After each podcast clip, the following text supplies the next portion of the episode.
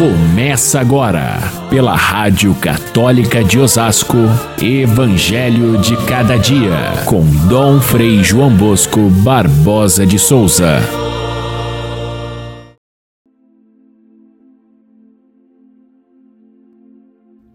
Usai o dinheiro injusto para fazer amigos, pois quando acabar, eles vos receberão nas moradas eternas. Quem é fiel nas pequenas coisas, também é fiel nas grandes. E quem é injusto nas pequenas coisas, também é injusto nas grandes. Vós não podeis servir a Deus e ao dinheiro. Caríssimos irmãos e irmãs, ouvintes do nosso Evangelho de cada dia, 11 de novembro é o dia de São Martinho de Tours que viveu aí pelos anos 300, aí então século IV, e se tornou muito popular, porque a sua vida é cercada de relatos e contos e lendas e coisas que a gente nem imagina. O povo cria tantas histórias, mas histórias que levam a compreender um pouco o sentido do Evangelho.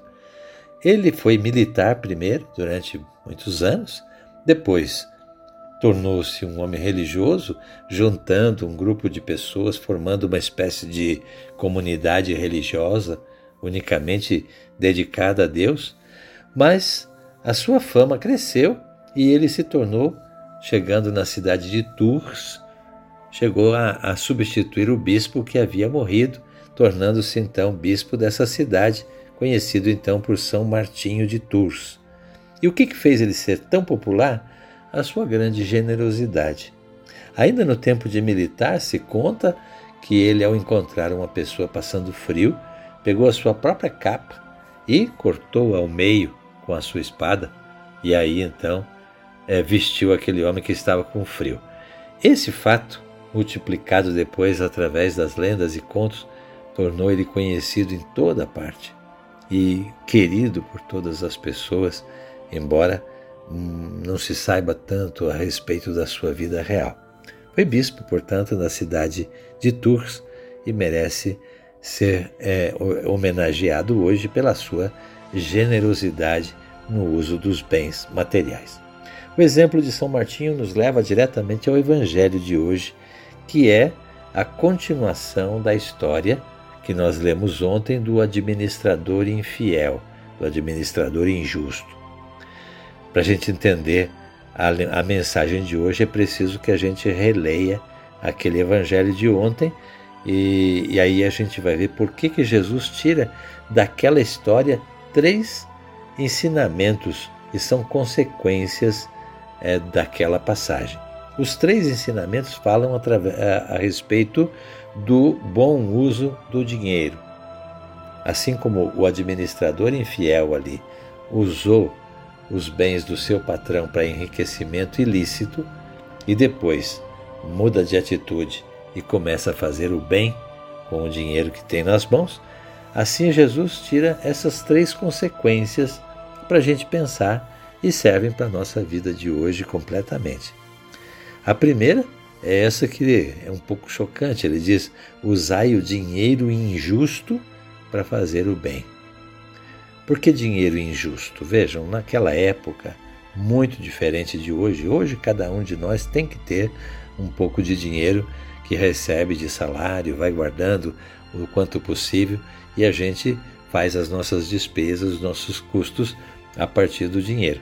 Mas naquela época pouca gente usava dinheiro. Aliás, o evangelho foi difundido especialmente entre os pobres que nunca viam a cor do dinheiro o dinheiro ficava nas rodas dos ricos que ofereciam para esses pobres, em troca de serviço, a comida de cada dia. Assim, ter dinheiro significava duas coisas especialmente. O dinheiro tinha, a gente viu na história da moedinha, a marca do imperador César. Portanto, era um ato de idolatria. Segundo, ter dinheiro significava tê-lo juntado de alguma maneira errada e injusta. E por isso, então, é, Jesus, quando vê que os seus discípulos também é, já tem é, o começo de, do, do uso do dinheiro, ele vai dizer: esse dinheiro que é chamado de injusto, ele serve para fazer um mundo se tornar mais justo se ele for usado convenientemente, se ele for usado para fazer o bem, se ele não for simplesmente uma maneira de acumular poder, acumular coisas para si, mas se ele for uma maneira de é, fazer com que todos tenham acesso aos bens desse mundo. O segundo ensinamento que está aqui diante desse, dessa passagem do, do, do administrador injusto, ele diz: quem é fiel nas pequenas coisas é fiel também nas grandes. Ou seja, se a gente leva a sério, com honestidade, o nosso uso do dinheiro, as coisas que nós temos nesse mundo, temos direito de pensar que receberemos bens que são muito maiores, os bens eternos. Agora, se a gente faz rolo, se a gente é desonesto, se a gente é, é sem, sem critério no uso do dinheiro que nos é dado por Deus, os bens que nós temos, para usar de forma egoísta, quem é infiel nesse dinheiro injusto, assim também não terá acesso aos bens justos que são a recompensa dessa vida. A terceira máxima de Jesus, tirada desse texto, é que ninguém pode servir a Deus e ao mesmo tempo servir ao dinheiro. Essa passagem também aqui nós lemos em Lucas, mas ela acontece também em São Mateus, esse provérbio: ninguém pode servir a dois senhores. Não pode ser fiel a Deus e fiel ao dinheiro. Por que não? Porque os dois são contrários um do outro.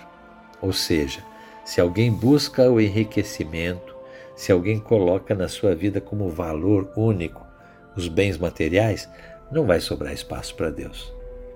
Se alguém se dedica a Deus, ele vai usar o dinheiro de forma correta. A, não, a palavra servir aqui é que é interessante, porque ela tem no original um, um, uma conotação de, é, de, de, religiosa, de adoração. Servir a, ao Senhor dinheiro ou ao Senhor Deus. Adorar a Deus é uma coisa, adorar o dinheiro é outra. Então Jesus coloca em forma de antítese porque essas duas coisas de fato não combinam. Se a gente adora os bens materiais, ou seja, coloca nossa vida em função desse, desses bens, isso vai tirar todo o espaço de Deus, que é o único a quem devemos adorar. Esse é o primeiro mandamento da lei. Amarás o Senhor teu Deus sobre todas as coisas, com toda a sua alma, com toda a sua, sua seu espírito, com toda as, todas as forças do seu ser. Esse é o primeiro mandamento. Portanto, a gente vê que quando alguém adora o dinheiro e coloca nele todo o seu, o seu, a sua busca na vida, coloca no dinheiro a razão de ser da sua vida, acaba se frustrando porque o dinheiro não salva ninguém. Deus sim nos oferece a salvação. O mundo de hoje tornou-se um mundo muito complicado com relação ao dinheiro. A gente vê que hoje a produção, a produção material, ela cresce na medida em que cresce também o consumo dos bens materiais, a ponto da nossa civilização ser conhecida como civilização da produção e consumo. Isso tem consequências graves para a nossa vida. Primeiro, por causa da escravidão que o dinheiro causa. Muita gente não consegue viver porque só sabe correr atrás de dinheiro. A segunda coisa é essa injustiça de ter pessoas muitíssimo ricas e outras muitíssimo miseráveis. É outra consequência do acúmulo de dinheiro e da falta dele. E a outra, e a pior de todas, é o abandono de Deus. Quanta gente vive sem Deus porque se dedica exclusivamente às coisas materiais. Usar o dinheiro de maneira sábia é não se deixar escravizar por ele e é servir as outras pessoas com o dinheiro que é o fruto do dom de Deus na nossa vida. E isso é que Jesus ensina nessa consequência da parábola de ontem. Fiquem todos com Deus. Até amanhã, se Deus quiser.